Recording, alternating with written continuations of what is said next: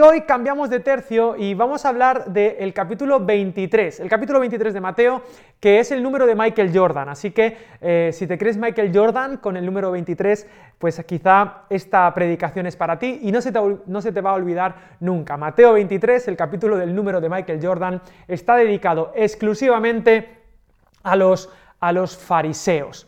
Eh, y es todo, todo ese capítulo 23 y lo, voy a, lo vamos a, abordar casi versículo por versículo, de una manera dinámica, espero. Y hay varias tentaciones que podemos sentir cuando nos acercamos a este capítulo. El primero es echar balones fuera, es decir, eh, siempre el término fariseo eh, lo hemos utilizado para señalar al otro, aquel que pues no se ajusta a nuestras ideas de lo que es ser, de lo que es ser eh, cristiano, o lo vemos como muy legalista, o como alguien que está eh, eh, bueno, haciendo un sobreénfasis en un aspecto donde nosotros veríamos que no debería ser tan, tan duro, tan rígido. Y yo me he encontrado en mi experiencia viajando por distintos contextos cristianos que siempre consideramos a los demás eh, fariseos. Es como el término hoy en día, bueno, en los, millennials se dice mucho, eso es muy nazi, ¿no? que es una palabra muy fuerte, pero la utilizamos como de manera despectiva para señalar, para señalar al otro.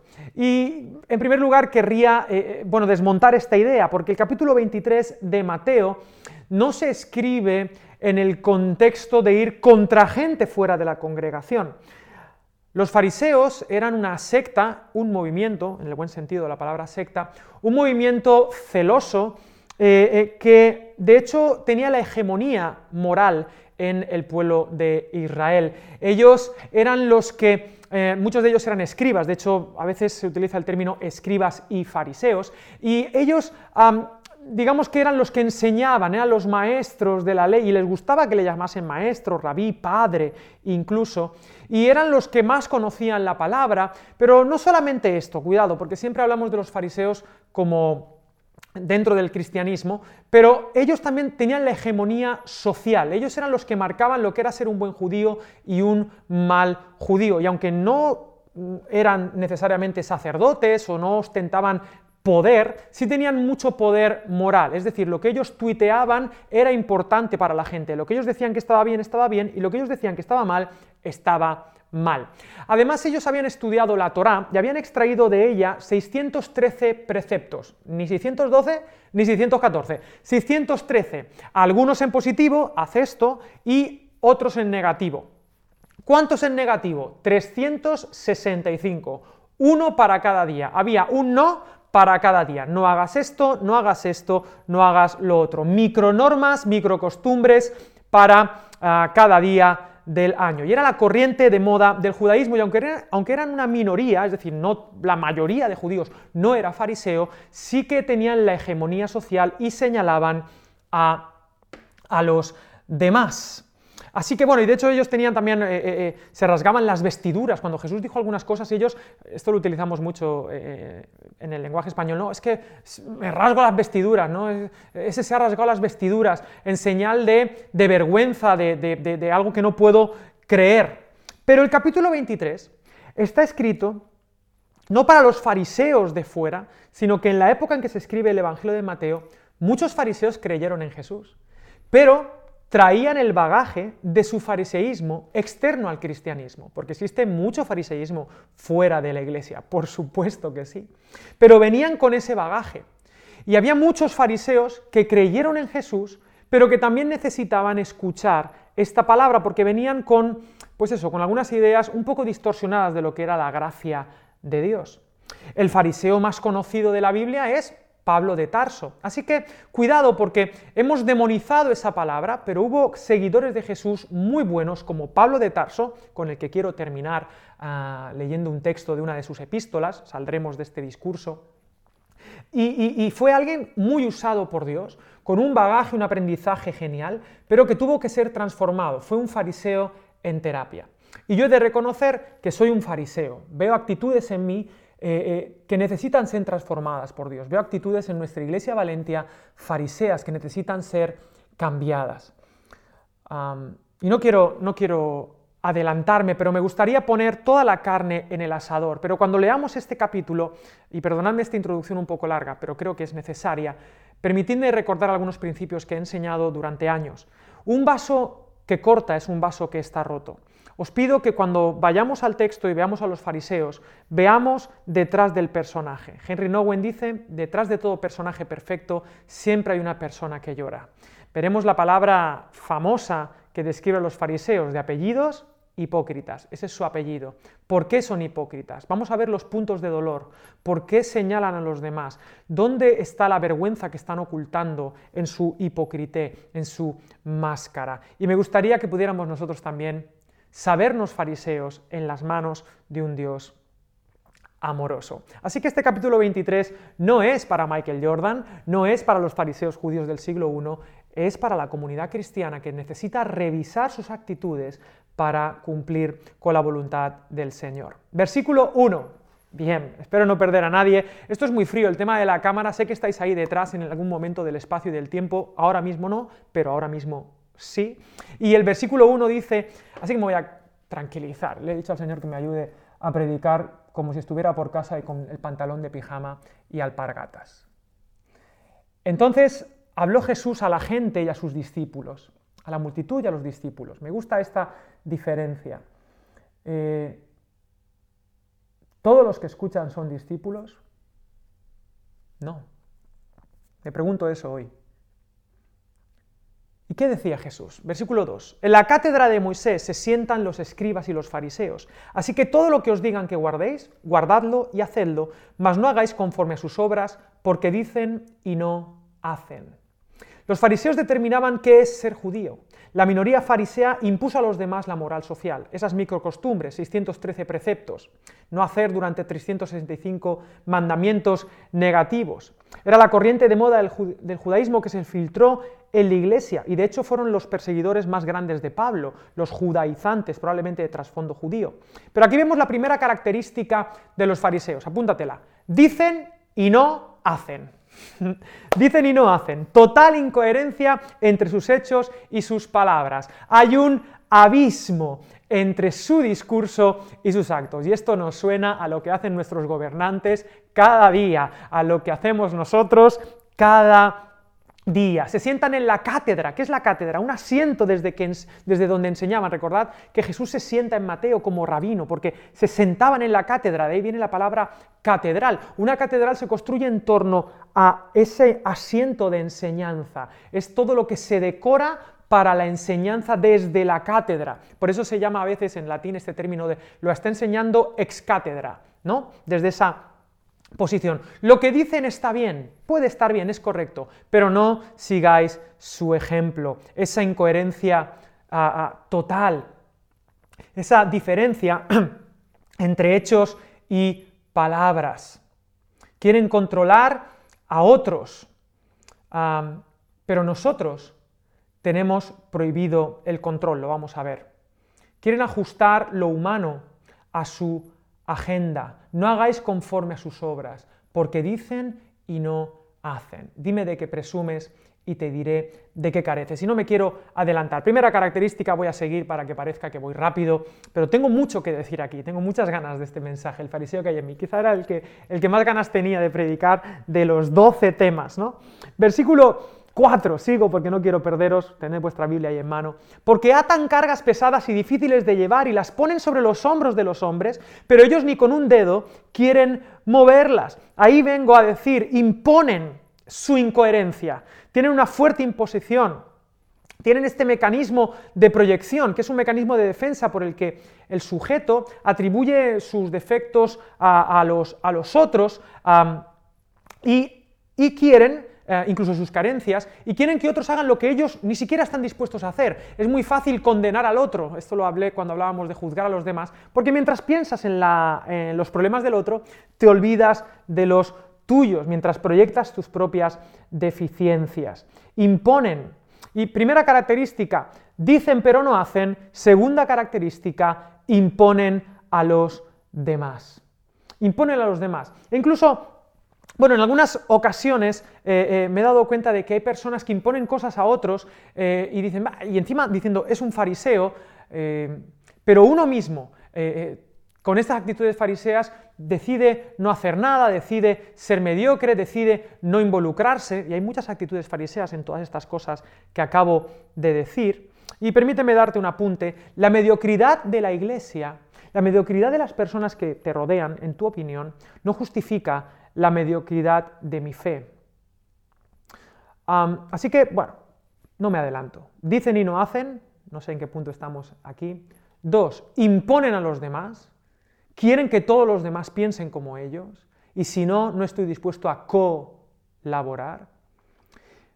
Y siguiente versículo. Antes, hacen todas sus obras para ser vistos por los hombres, pues ensanchan sus filacterias, algo así como esto, y extienden los flecos de sus mantos y aman los primeros asientos en las cenas, las primeras sillas en las sinagogas y las salutaciones en las plazas y que los hombres los llamen rabí, rabí. ¿De qué me está hablando esto? Tercera característica, apariencias. Soy lo que otros ven, mi esfuerzo en la apariencia en lugar de el ser. Se fijan más en lo que otros ven que están haciendo en esa hipocrité. Y, hoy en día, en el mundo de las redes sociales, para mí esto es una pandemia total. La gente vive de lo que otros ven en ellos, Y se mueren por 100 seguidores más. Ah, y es ridículo, es ridículo poner tu valor en las apariencias, en lo que otros dirán de ti, aman los primeros asientos, ensanchan sus filacterias, eh, eh, hacen la foto antes de, y publican la foto antes de hacer el bien. ¿no? Hay muchas conexiones muy interesantes aquí. Pero ahondando más profundamente, cuando uno vive de esas apariencias, jóvenes que sacan fotos enseñando quizá más de la cuenta, ¿qué seguros están de sí mismos? No, no. Alguien que está seguro de sí mismo no necesita ese tipo de, de exhibicionismo.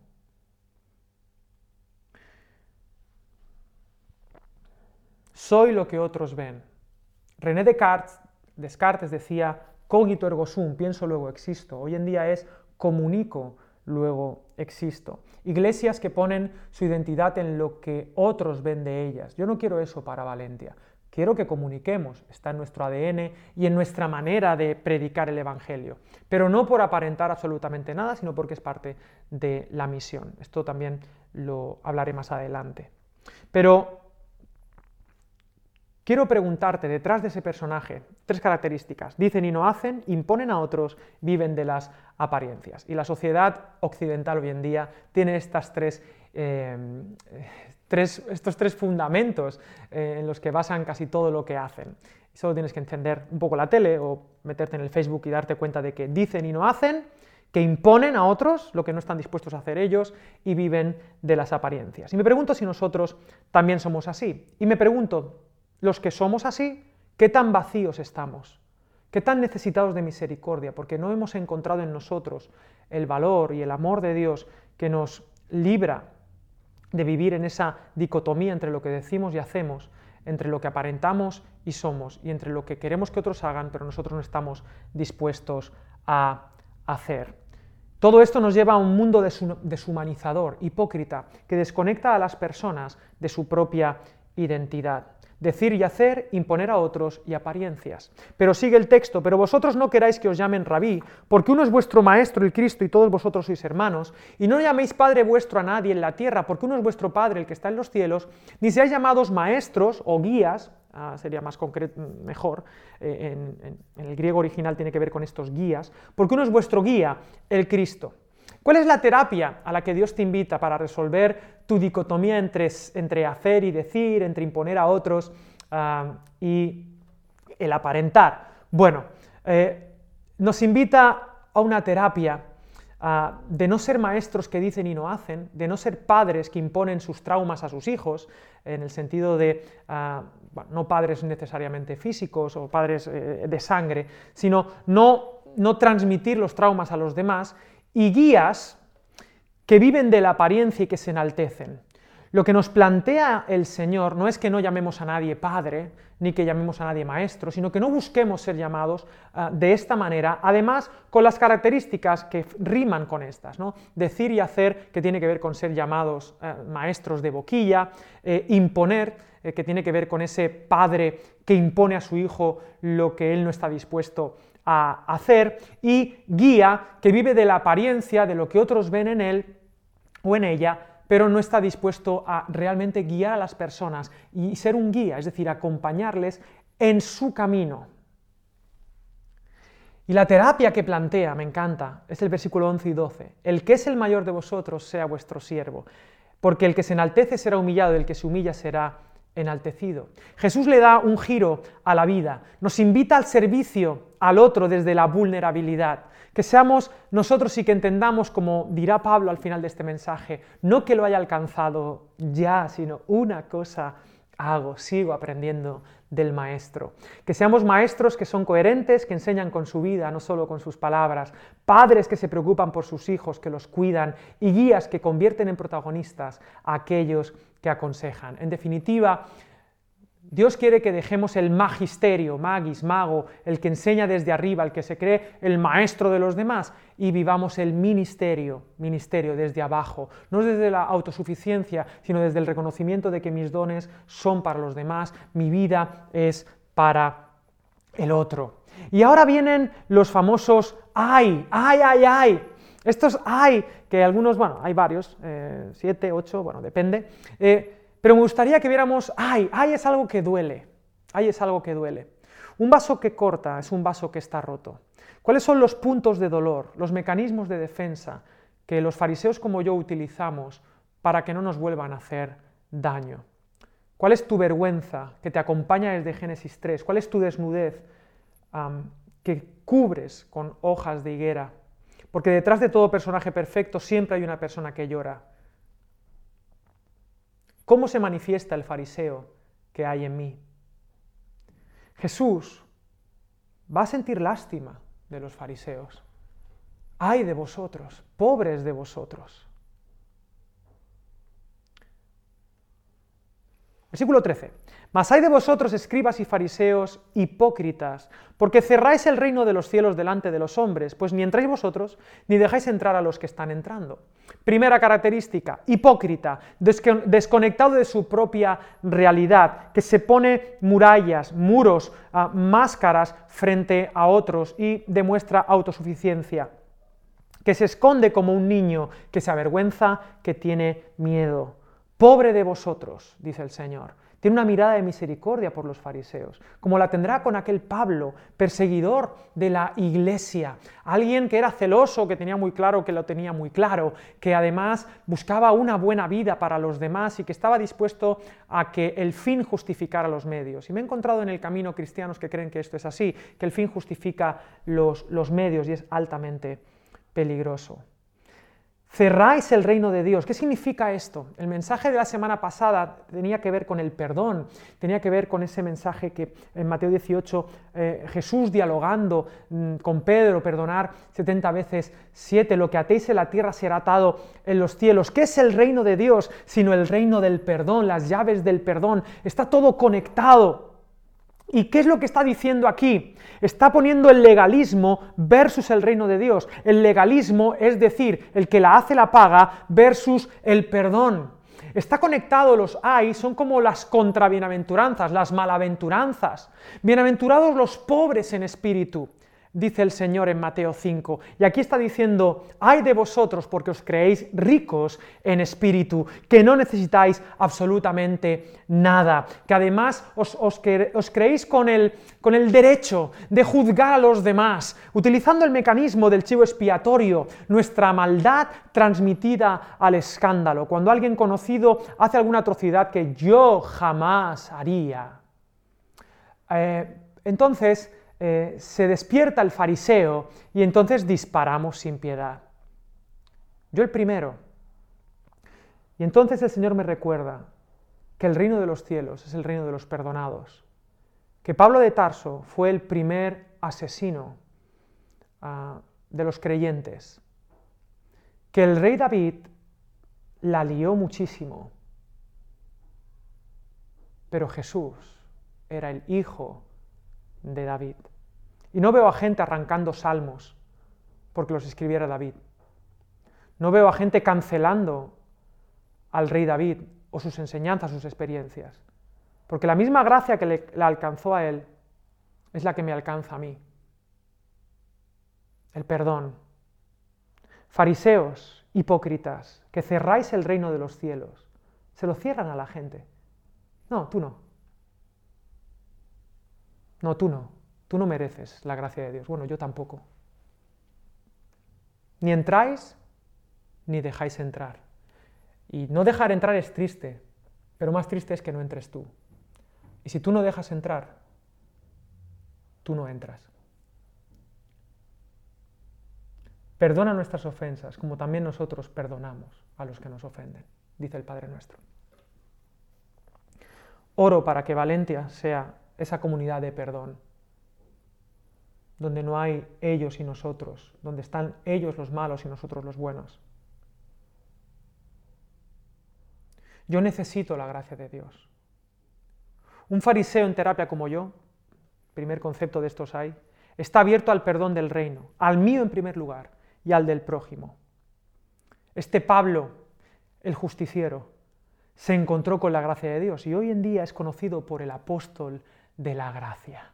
Porque solo la gracia de Dios puede transformar a un asesino como Pablo en el apóstol de la gracia. Por eso a Pablo le daba tanta rabia la hipocresía de Pedro a veces, ¿no? Por eso a Pablo lo perseguían, porque él había, sabía lo que era estar en ese terreno y había experimentado la gracia de Dios. ¿Quién soy yo entonces? ¿no?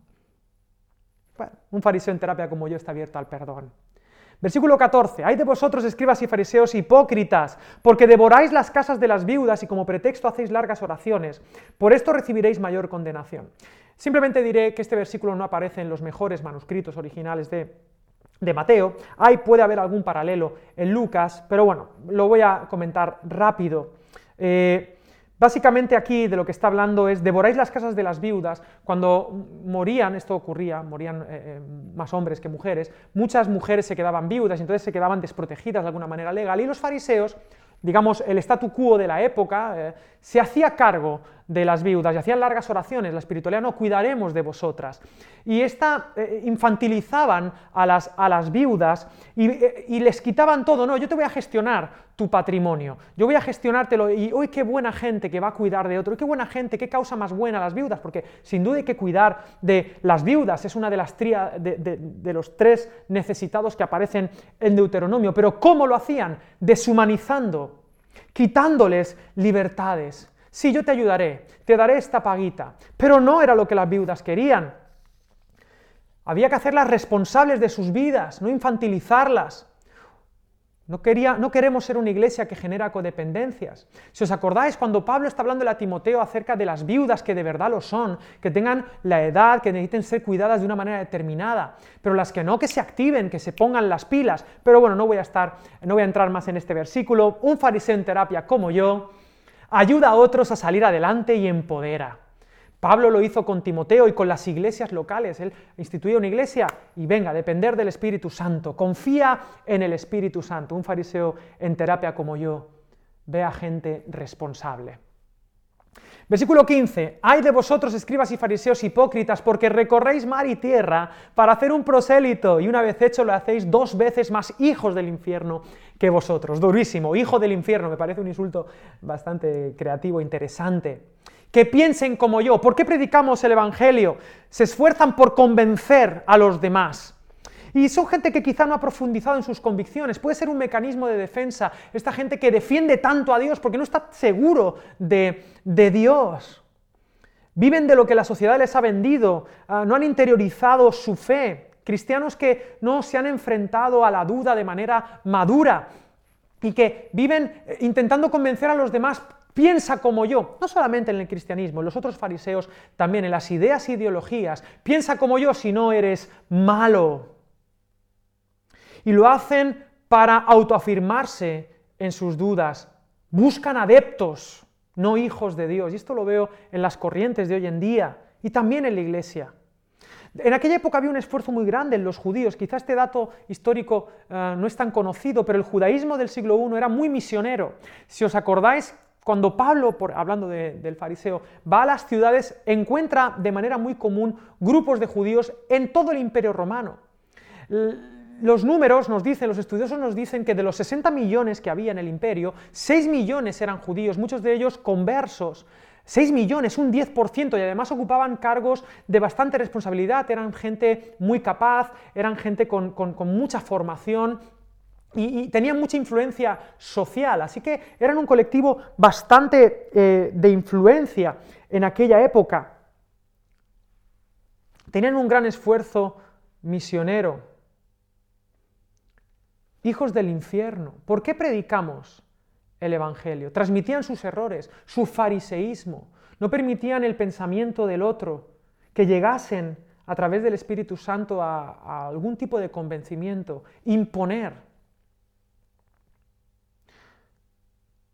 Un fariseo en terapia como yo comparte el mensaje del Evangelio por la única motivación lícita, el amor al prójimo. Debemos predicar el Evangelio, la enseñanza cristiana, porque creemos que es la manera más sana y acertada de vivir, porque la moral cristiana nos convierte en verdaderos seres humanos, acorde a nuestra naturaleza como hombres y mujeres, conecta con nuestras necesidades más profundas y es lo mejor que nos puede pasar. Esa es la motivación que debemos tener. No tener razón, sino salvar. Versículo 16. Hay de vosotros guías ciegos que decís, si alguno jura por el templo no es nada, pero si alguno jura por el oro del templo es deudor. El oro es más importante que el templo. Insensatos y ciegos, porque ¿cuál es mayor, el oro o el templo que santifica el oro, que da sentido al oro? También decís, si alguno jura por el altar no es nada, pero si alguno jura por la ofrenda que está sobre el altar, sobre él, es deudor. Necios y ciegos, niños ciegos. Porque ¿cuál es mayor, la ofrenda o el altar que da sentido a la ofrenda. Pues el que jura por el altar jura por él y por todo lo que está sobre él, y el que jura por el templo jura por él y por el que lo habita, y el que jura por el cielo jura por el trono de Dios y por aquel que está sentado en él. Fariseos pragmáticos que le dan más importancia al oro, a lo material, a los recursos, que a lo que da sentido a los recursos, al templo, al ser humano, al altar.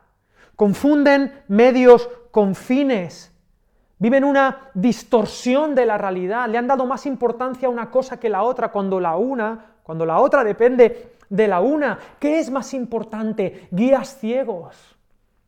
Cuando Pablo tiene este encuentro con el Señor en Hechos capítulo 9, se queda ciego y tiene que abrir sus ojos a través de Ananías, este profeta que le abre los ojos. Guía, él pensaba que lo tenía muy claro, pero vivía una vida ciega, había confundido medios con fines, le había dado importancia a cosas que no tenían importancia y no le había dado importancia a lo que realmente era importante. Los fariseos convierten los medios en un fin, los recursos materiales, lo que puede hacer mayor bien, son pragmáticos. El oro puede hacer mayor bien que el templo. ¿Cuál es mayor? ¿El templo, el altar, el cielo?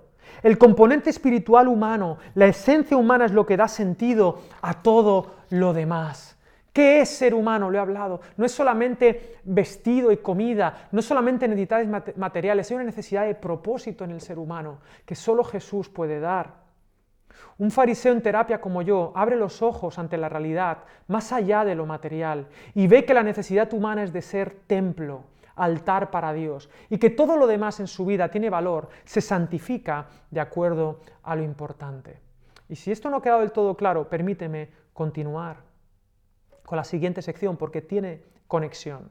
Hay de vosotros, escribas y fariseos hipócritas, porque diezmáis la menta y el eneldo y el comino, y dejáis lo más importante de la ley, la justicia, la misericordia y la fe o la fidelidad. Justicia, misericordia y fe. Esto era necesario sin dejar de hacer aquello. Guías ciegos que coláis el mosquito y tragáis el camello. Hay de vosotros fariseos, escribas y fariseos hipócritas, porque limpiáis lo de fuera del vaso y del plato, pero por dentro estáis llenos de robo y de injusticia, fariseo ciego. Limpia primero, primero, lo, del lo de dentro del vaso y del plato para que también lo de fuera sea limpio. Pero es que Jesús no se conforma con compararlos con vasos, sino que yo creo que aquí se calienta y dice, ay de vosotros escribas y fariseos hipócritas, porque sois semejantes a sepulcros blanqueados, que por fuera la verdad se muestran hermosos, mas por dentro están llenos de huesos de muertos y de toda inmundicia. Así también vosotros por fuera a la verdad os mostráis justos a los hombres, pero por dentro estáis llenos de hipocresía e iniquidad.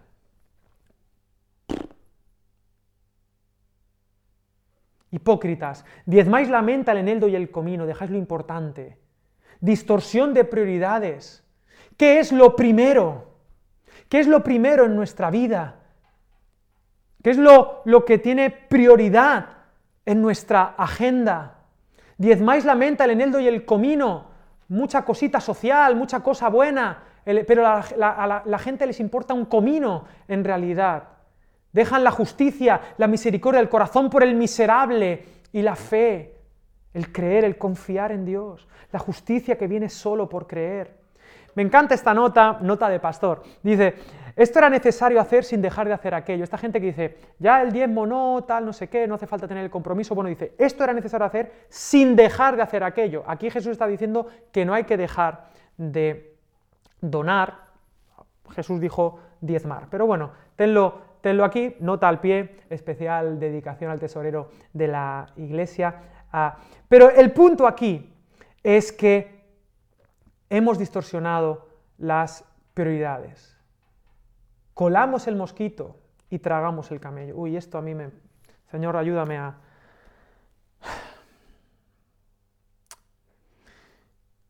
Juzgamos a otros por los detalles y permitimos pasar los camellos. Esto es que es gracioso en realidad, y algunos no, es que el camello, el mosquito, es simplemente una especie de chiste educativo, una hipérbole rabínica muy común en aquella época. Hoy en día, las ideologías trabajan mucho esto, detalles nimios por los que condenan a los otros. Se fijan mucho en cosas que no tienen tanta importancia en la educación de los hijos lo que la iglesia debe hacer o no. ¿Qué es lo importante para Jesús? Gente que se rasga las vestiduras por una palabra que no les parece bien, una palabra, la piel muy fina, y ponen la voz en cuello en las redes y publica, me parece indignante que esta persona haya dicho esto, pero no han derramado una lágrima por la lacra del siglo XXI, por la muerte que reina, que está destruyendo a la humanidad desde dentro, que no han levantado la voz, ni en petit comité ni eh, a grandes, ni, delante de grandes em, audiencias, sea cual sea la audiencia que tú tengas. No han levantado la voz por lo que realmente importa. Que ponen la voz en cuello por historias que no tienen tanta importancia.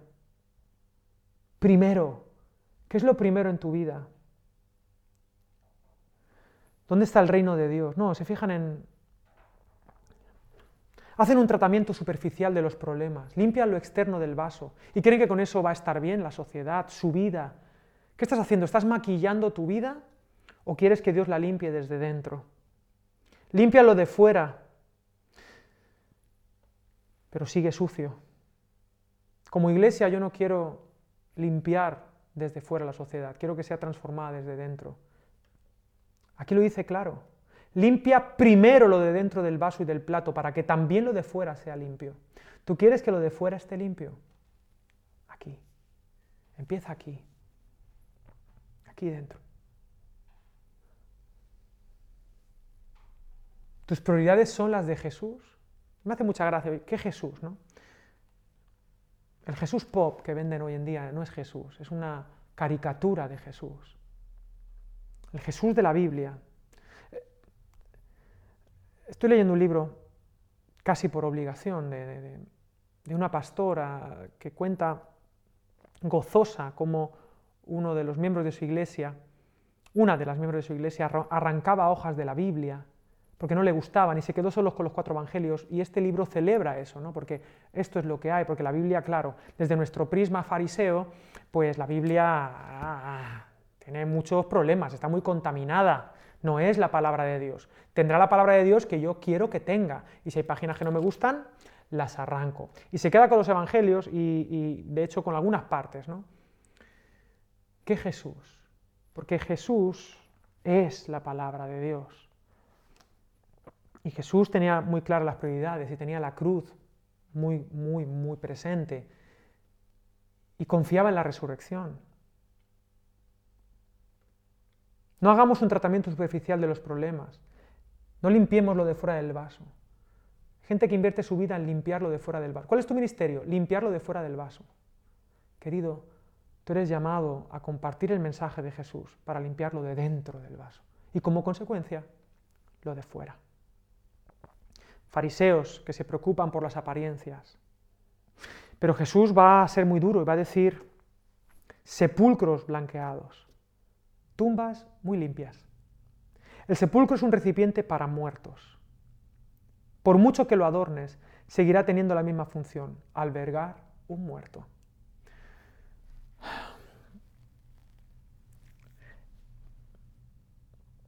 No importa cuánto mejoremos como seres humanos, si no hay resurrección, si no hay vida, solo estamos adornando tumbas.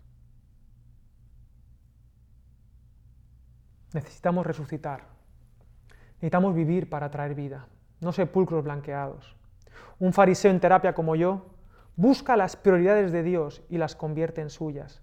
No según mis afectos naturales o lo que creo que es ser bueno, sino los principios del reino. Reconozco mi insuficiencia por mucho que trabaje por fuera. Si Él no me resucita, solo seré una tumba. Las ideas e ideologías fuera del reino de Dios y su justicia solo son sepulcros blanqueados. La iglesia. La iglesia no es un club de santos que puede ir por ahí señalando, mira qué limpios estamos. La iglesia somos gente que Dios nos está curando, estamos en terapia, estamos enfermos. Y necesitamos la misma gracia de Dios que tú, si nunca has pisado una congregación. No soy mejor que nadie, soy un fariseo además.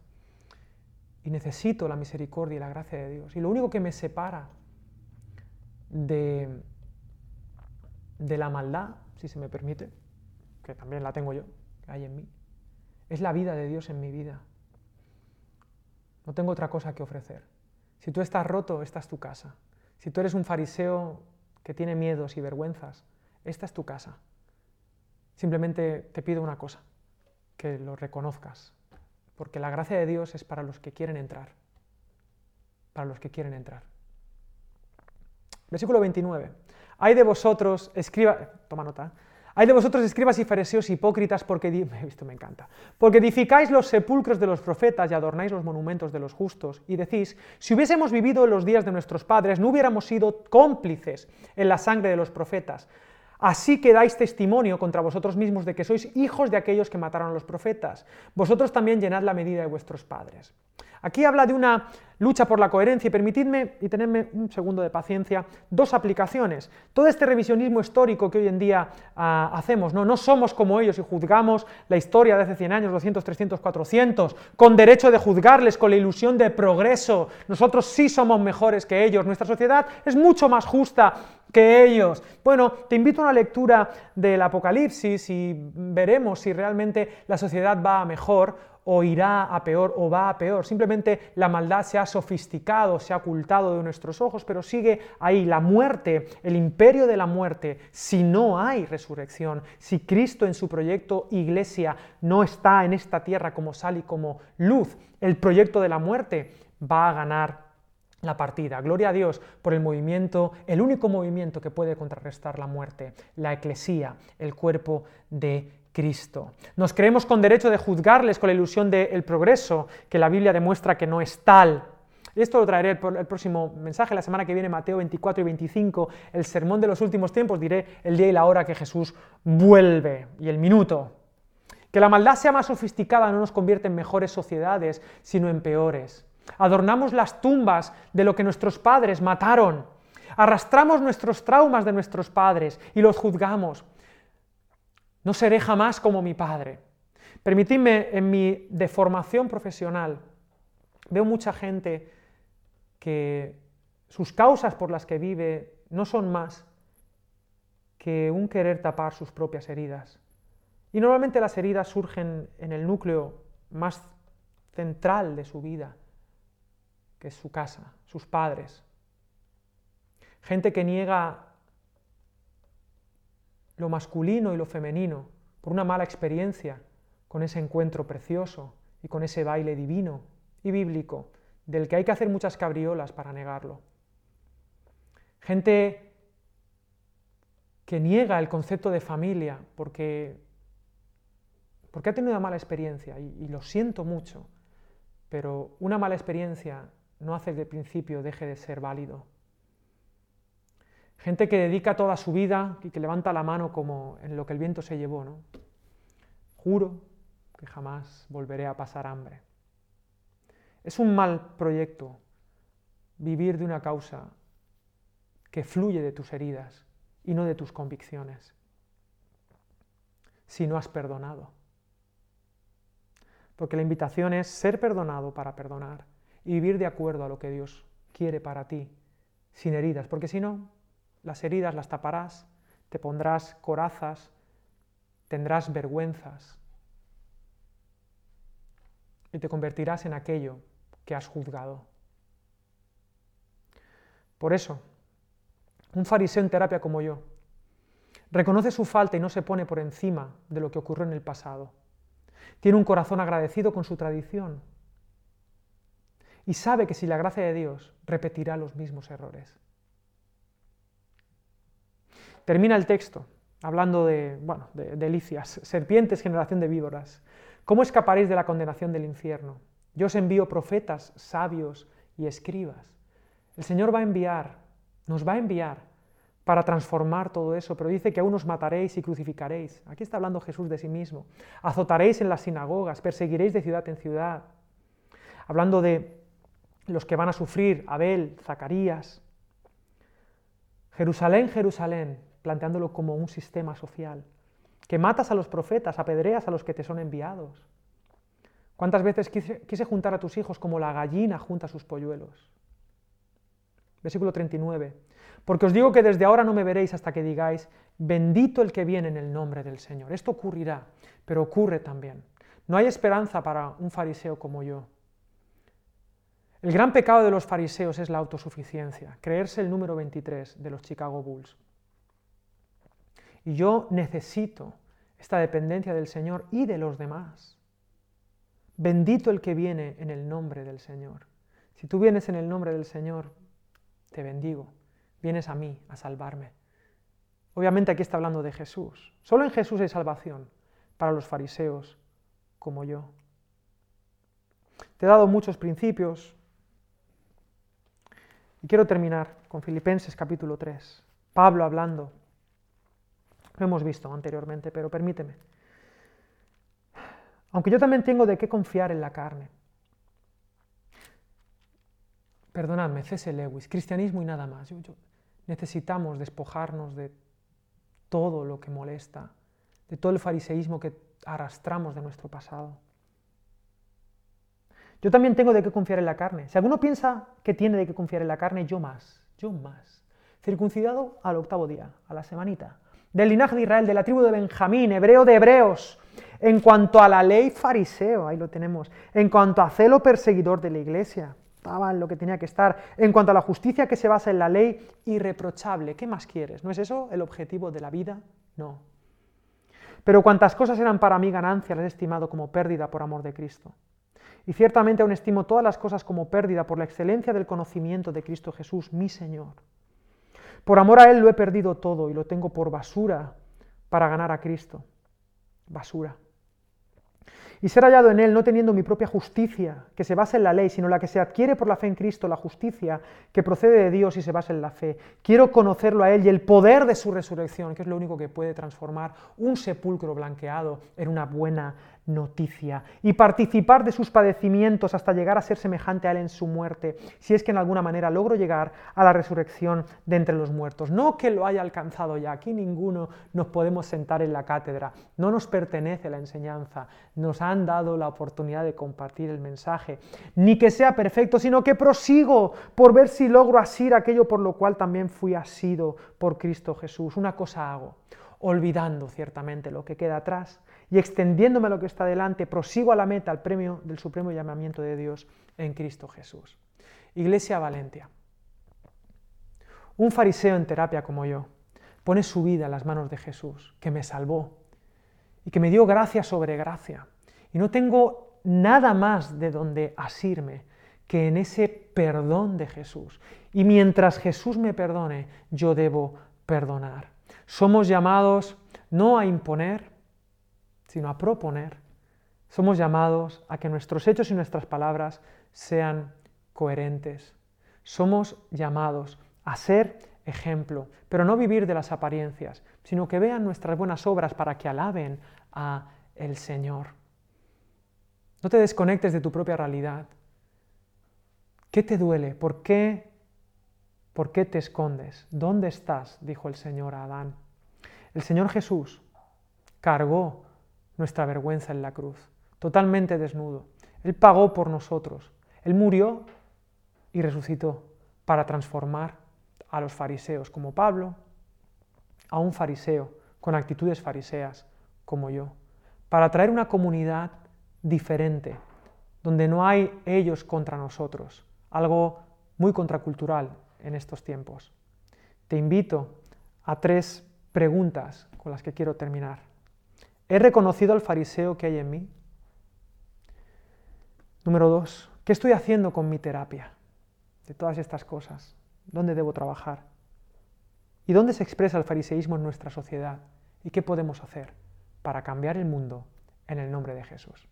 Que el Señor te bendiga mucho y espero que seas un fariseo, un saduceo, un pecador, todo eso, como yo, haya sido alcanzado por la gracia de Dios, que puede transformar a un fariseo de fariseos en un apóstol de gracia. Que el Señor te bendiga, nos vemos.